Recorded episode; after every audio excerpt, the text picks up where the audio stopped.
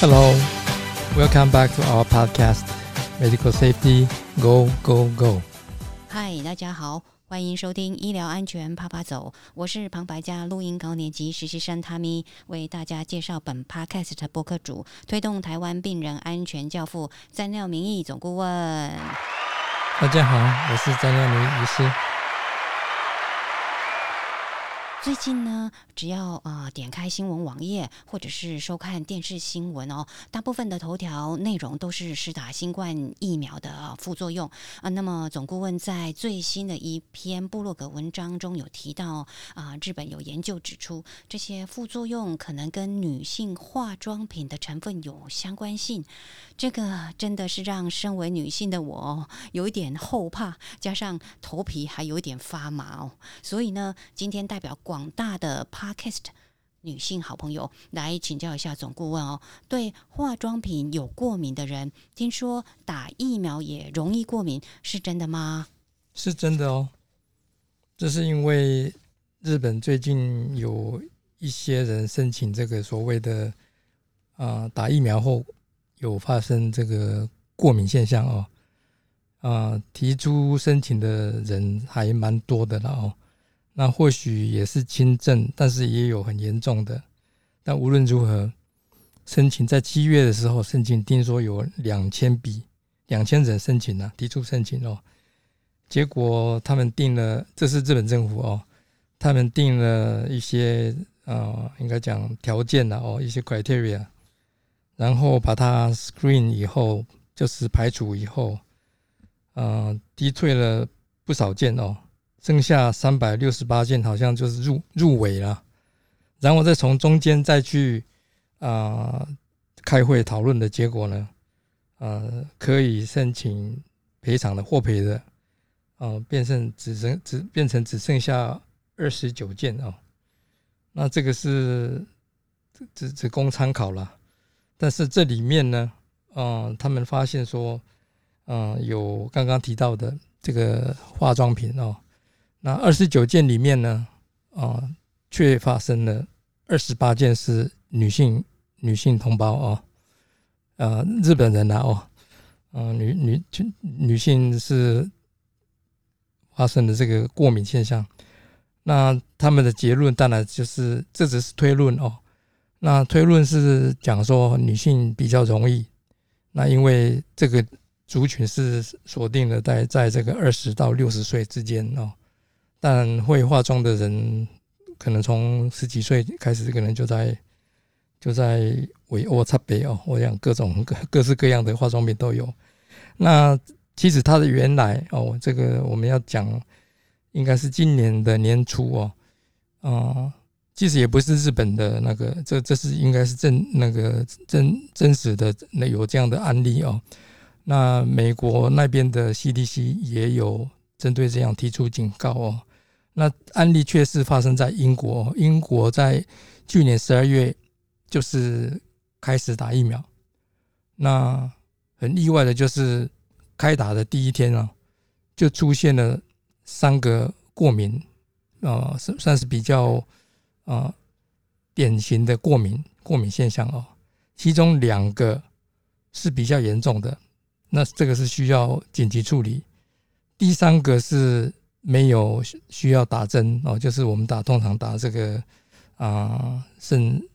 肾上肾上腺素哦，把血压拉上来。就是第三个是不需要做这样的处理。那那值得注意的就是有两两个是严重的所谓的过敏性休克哦。那因为有这样子的一个现象啊，有这样子的事实，所以啊，这有学者就认为说。这个化妆品里面有这样子的一个成分，那这个成分在国内有有中中文哦，这个英英文就叫做 PEG 啊，简写为 PEG 哦，就是 polyethylene glycol。嗯，这这个东西啊是在很多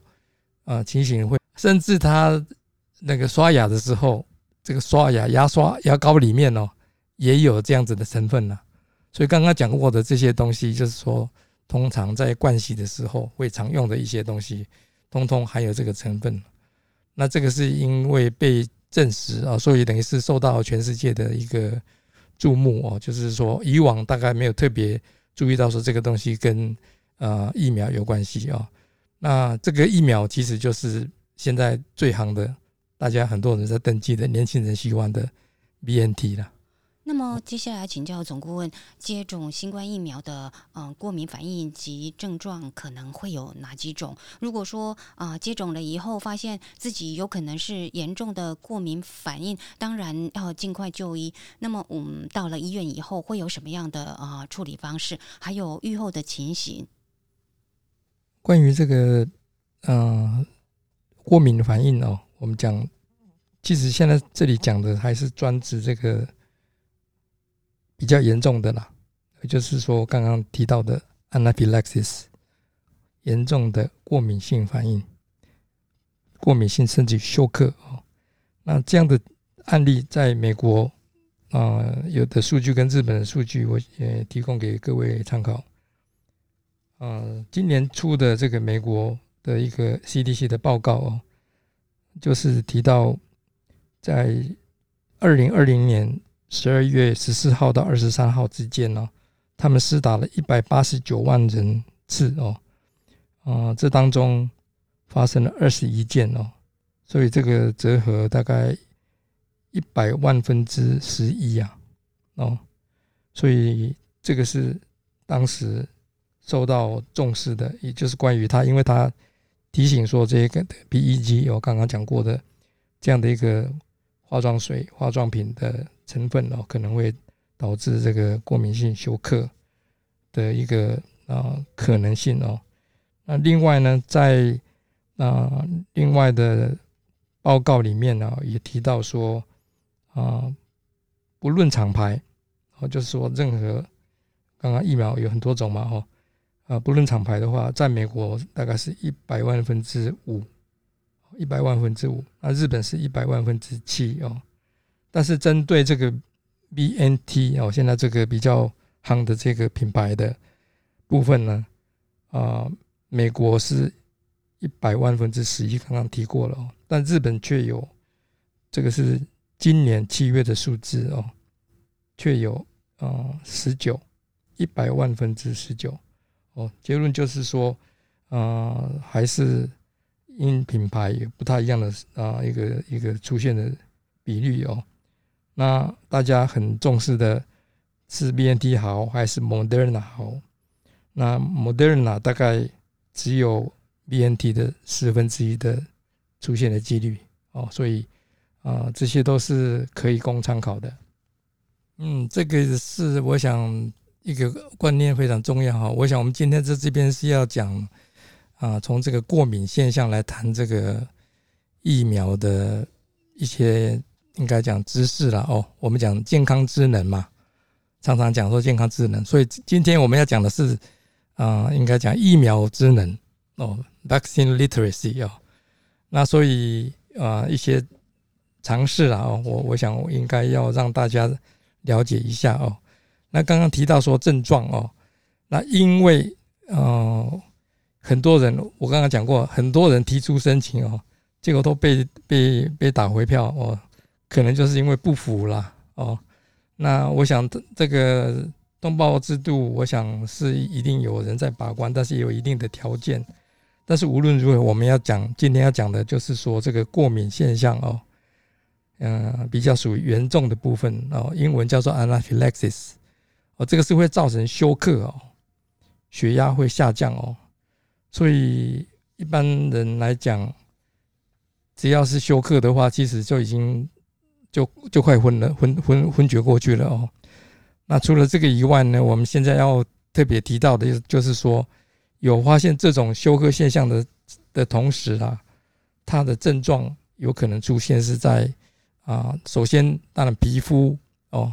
从皮肤来看，就是有可能就是像荨麻疹，就是有发，或就是啊，有可能就是都会都会潮红哦，然后皮肤。有可能就是在啊，皮肤黏膜会啊，应该会肿起来哦。有的人你看过像嘴唇肿起来，我现在讲的都是很典型、很严重的了哦。哦，甚至于说口腔黏膜也都啊，就就红肿哦。那除了这个以外，其实更更严重的，我们很担心的就是说他血压下降哦，就是心脏血管的一个啊，对心脏血管的一个一个影响。除了这个以外呢，啊，呼吸方面也可能会受影响，所以严严重的可能就会啊，像啊哮喘哦，等于是说。啊，这个呼吸都已经会有困难，那造成这样的一个呼吸道的变化的时候呢，一个是心脏，一个是啊，应该讲呼吸道嘛，所以这两个就很可能没有适当处理的话，会会会甚至于会致命哦。那除了这个以外呢，当然过敏的反应有可能也出现在啊肠胃道哦，就是。啊，胃胃的部分哦，所以病人有可能会，他或许本来不是病人了哦，但是当已经发作了以后，就就是一个病人哦，所以这个病人就有可能出现呕吐哦，甚至有的会失禁哦，等等都都可能发生哦。那这些我们刚刚讲这个要过滤的话，就是要至少要有两个器官了，但皮肤也算是一种器官哦，皮肤症状。呼吸，啊，或者是心脏血管，哦，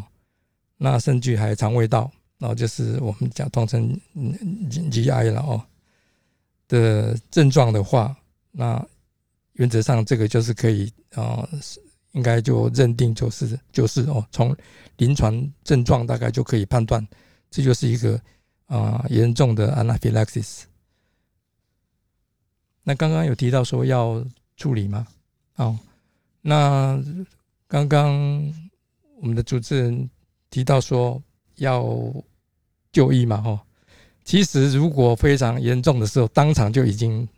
已经倒下去了，哦，已经昏厥过去了，都有可能，哦，所以休克的状态没没有让你等到你回到家里哦，但是少数情形在几个小时以后才发生，这确实是有这种情形哦。啊，至多听说还有到达七十二个小时，所以回去的时候经过观察三十分钟以后走的回去，结果回家在家里猝死，也有可能是嗯这方面的问题。我就是说，嗯，比较啊事后哦打完针以后，再过了好几个小时以后，但是通常大部分都是在三十分钟以内都会出现这些啊这个急性急性期的一个。典型的症状哦。那再来啊，请教总顾问哦，嗯，接种的啊异常报告会有哪些哦？还有就是说，嗯，不良事件有没有一个通报的程序？你说接种的异常报告？异常报告哦，因为接种这是一个打针哦，又是一个给药的动作，所以这个给药的动作，我们通常讲给药错误。可以做的很离谱了哦，所以有很多情形之下呢，甚至于说啊，你给给错给错药的时候，就是说给错药疫疫苗。那现在因为现在啊打疫苗大概就是说有分这一哦这个这个时段这一期通通是在要打这个，比如说要打 Moderna 或者是说打打 A Z 哦，所以等于是说负责。打疫苗的人，他们手边的东西可能或许就只有那一种哦。但是少数情形，在国外的报告我们都有看过，就是说你可以选择，但是它同同时有可能有这个啊摆放位置错误哦，这造成说这个去抓药去拿药的人拿这个疫苗的人拿错哦，所以变成就是会打打错打错疫苗。那除了这个以外呢，当然就是。啊，病人的身份，但通通常我们现在都是要核对嘛，一再的核对哦，就是拿证件去核对。但是这个 check 的人或许他没有用心去 check 的话，啊，再加上说病人本身如果说他年纪大啦，有重听啦，或者是等等哦，阴错阳差，结果就是误认了一个人，一个一个健康的人哦，那结果也就打打错打错人了哦。所以有可能打错药，这个打错药里面还包括，比如说你抽的那个东西啊，在国外有一些是要稀释哦，结果他稀释，结果他们事后发现说，哦，连续好几好几个病人要稀释的是用这个生理食盐水，结果他后来发生发事后检讨的时候发现说，哎呀，他打进去的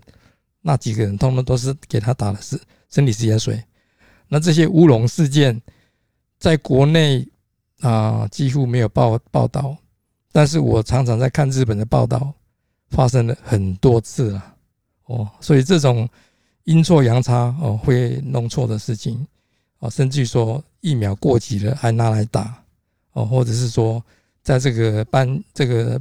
运运送这些疫苗的过程哦，等于是说啊，因为这个冰箱的插插电电插电这个插头哦出了问题，结果啊，应该讲温度。应该是要很低的，没有办法维持到负，呃，相当的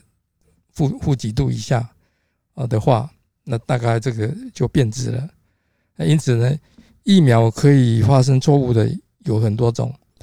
那刚刚讲异常报告，哦，当然我们也是会考虑到说你在操作的过程啊，哦，操作的过程应该都是要，应该原则上是要无无菌的哦。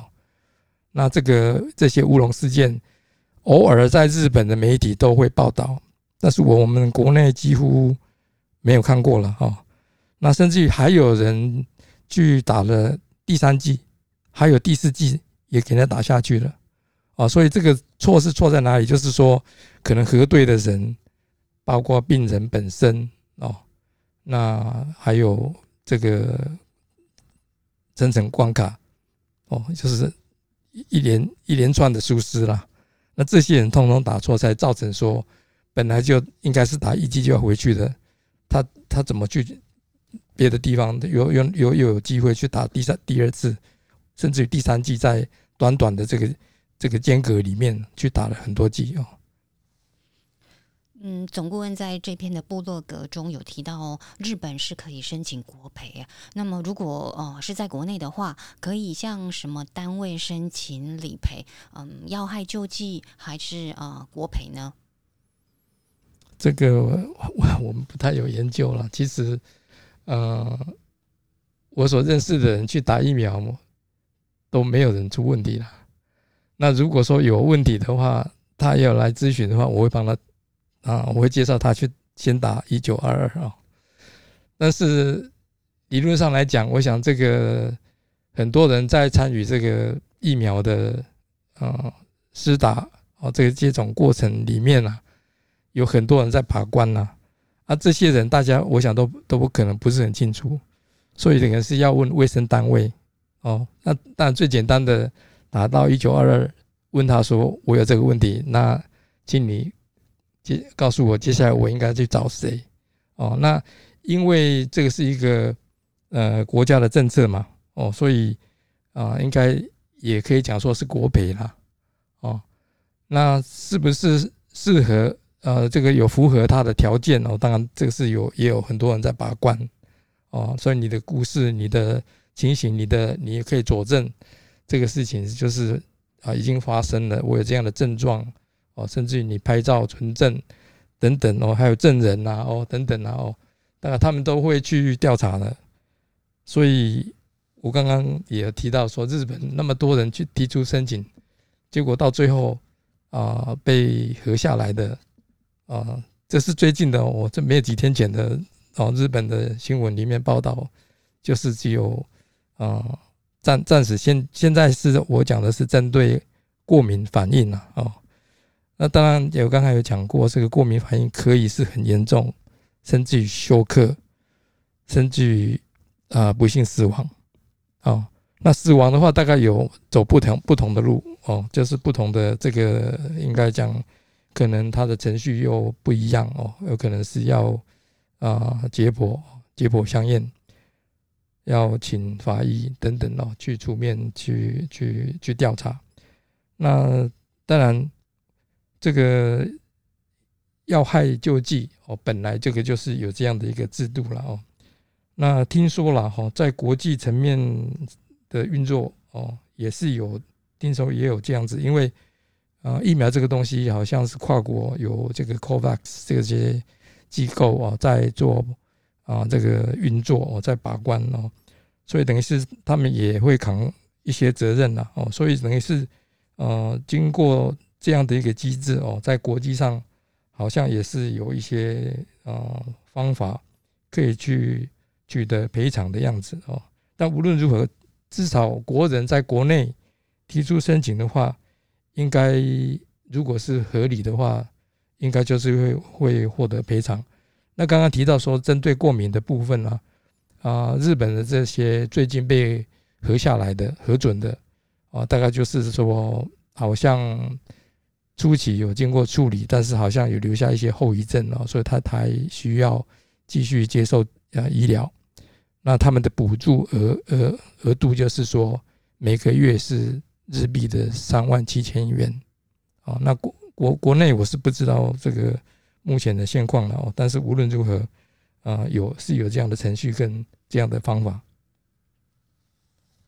我想啊，全国的有大部分的民众都可以称之为是疫苗达人喽，因为每天啊都在接受相当多有关各种不同厂牌疫苗的讯息哦。那么呃，要再来请教总顾问，就是说疫苗真的可以混打吗？还有就是要如何确保我们被施打的疫苗的安全性？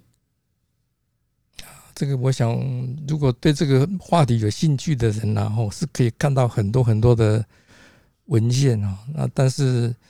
嗯，我想在国内的话，大家最简单的一个方法，大概就是嗯，看看这个指挥中心他们怎么说了。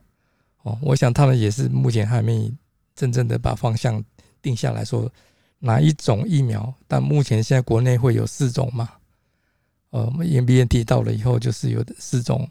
那这四四款的疫苗，哪几个可以跟这是什么样的组合可以混搭？应该还没有真正的一个定论了，所以啊，WHO 对这个东西好像有是有一点蛮批判的哦，就是呃不太赞成啊，不赞不赞成，目前是不赞成哦，但是啊非常积极的要去做的国家也好几也也太多很多个哦，我没有特别记得是哪几个国家已经啊已经开始在做混打的这个。呃，这样的一个决策哦。最后啊，也是我有一点好奇的哦，就是施打疫苗的呃医护人员到底需不需要戴手套？因为嗯，我们常看到国内或者是国外的新闻节目中出现的画面，有些有戴手套，但是嗯，有些也是没有戴手套。哎，这个我曾经在布洛格提提稍微提了这个问题哦，那个这个是很有趣的啦哦，因为。其实我看到这个东西，是因为大家都有在看电视嘛，所以不管是在国内或国外，你经常都会看到这些画面，就是哦，某某某些人，或者是说有名的人，哦，就是把他的手臂哦这样子伸出来，那就是有一个人在帮他打针。但是打疫苗的过程里面，你看他说那个人他是有戴手啊手套哦，所以这个。应该也有看过说全副武装的哦，所以我们讲 PPE 就是说各种防护的这些这些措施做的非常的彻底，而且是有一点过分的也有，所以手套也有人戴两副的，所以不不戴好像也没有怎么样哦。但是这个呢，呃，我我在布洛克里面也提到了，美国曾经有一个非常资深的护理人员啊，哦，因为他一辈子。他都已经，他那个已经退休了，哦，那他从年轻从事那么多年，也参参与很多打疫苗的动作了。当然不是新冠疫苗，就是一般论的一一般的疫苗。那疫苗也很多种，但无论如何，他的他的这这这个操作的这个过程啊，他甚至于是一个老师啊，他去教导这些护护校的学生。就是打疫苗的时候要戴手套哦，那结果呢？啊，查了，最近查查过了哦，因为是这个人本身他自己去查美国 CDC 哦，那当然欧欧洲也有一个 CDC 哦，那当然我们国内也有 CDC 了，所以我想每一个 CDC 都会有一些准则哦提示，但是呢，大家很多人都是先参考美国的 CDC 啊，那美国的 CDC 竟然写着说不不用了，不用戴口呃那个戴戴这个手套哦。那因为这样子，所以变成那个我说在布洛克看到的这个啊资深护理人员呢，他觉得很不好意思，因为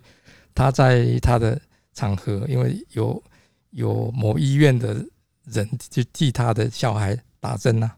哦，小小孩是孙子不知道哈，帮他打这个疫苗的时候就是没有啊没有戴手套，结果他是是他就不舒服哦，事后跑去跟那个对方讲说，你希望你下一次看看到你要打疫苗帮人家打疫苗的时候，你一定要戴手套。他自己觉得他这他自己很资深啊。结果后来他觉得非常不好意思，因为他查了 CDC 以后啊，确实他好像不用，所以他还跟他致歉了。哦，曾经有这一段故事哦，真真实的故事哦。所以呢，结论就是说，哦，CDC 在近年才改的样子了。哦，早期我想很多人都看得到，你在抽抽血柜台在医院里面操作这些，可能会碰到血。哦，血液的哦的时候，这个戴手套是一个一般常识。但是呢，大家想想看，现在打疫苗打了总共打了几剂呢？全世界打了多少人呢？每一次打疫苗的这个操作、这个动作，你都要戴一副手套的话，你想想看会花多少钱呢？所以。也是有人在推测了哦，是不是因为这个成本太哦，这个花费太高了？因为太几千万嘛，哦，上亿的这个支数的哦，人人人次哦，啊，你都要戴手套的话，那我想这是非常大的一个花费啊，会不会是因为这样子？那无论如何哦，我想这个呃，你如果戴，也没有人讲说不行呐。哦，如果说你经济状况可以的话，医院说可以，那甚至于还有人戴两两副手套。那么，呃，总顾问想最后节目的最后想要请教啊，对于呃施打疫苗的部分，您认为的医疗安全是什么？其实今天的主题啊，我们是在讲这个从过敏反应去谈这个疫苗的健康之能呐，哦，所以等于是。你因为打疫苗变成这是一个一般每个人都需要接接触的早晚了哈，甚至于啊这个很非常正常的这样的的人哦，他也都是在打这个疫苗，而且未来还有可能打第三剂哦等等哦，会碰到什么样的事情？我想大家都应该要有一定的啊知识哦水准。但是呢，现在就是最近我发现说在啊，医疗文献里面呢，啊，非常有非常大的、非常多的呃文献是关于 COVID nineteen。哦，这是一个全世界的一个啊，突然应该讲爆发了好几几倍的哦。我们知道说，呃，一般的疾病像糖尿病啊，或者是高血压啦，哦，这些啊慢性病的研究。文献相当的多，但是现在 COVID-19 是远远超过这些常见的疾病啊。那所以呢，也有一个网站呢，就叫做 Retracted Watch。哦，Watch 就是说他们是在监测，在在啊在审，哦在在观察了，哦在观察这些啊论文。他们发现最近有一百五十一篇哦。都是被撤回，哦，被踢退，也不是踢，呃，也也算是踢退了。但是，一旦已经刊登出来的东西被等下架、被撤撤撤掉的意思，哦，所以，呃，这个代代表什么意思呢？就可能说这些论文都是有可能有的是捏造数据啦，等等哦。那 COVID nineteen 既然是一个。全世界大家都非常注目的一个情形哦，所以我想大家要看文献要慎选，他的要慎选文献去充实你自己的健康智能，这是我最后啊，希望大家能够对这个病有进一步的，不是病哦，这个病已经是 cor cor corona 啊 covid nineteen 哦，是一个病，但是说没有染疫的人，他因为他需要接受这个疫苗接种的时候，他需要这这方面的知识，所以一样的要看文献的时候要慎选。OK，今天的呃节目就到这边哦。除了感谢总顾问对施打疫苗的种种疑惑中肯实用的解说，更感谢各位好朋友继续支持并收听医疗安全啪啪走。如果您喜欢这集的节目，请在 First Story 或者是在 iTune 的 Podcast 中打新评分，并分享给您的亲朋好友。更欢迎您的留言以及评论。我们下次再见喽，拜拜。谢谢收听，拜拜。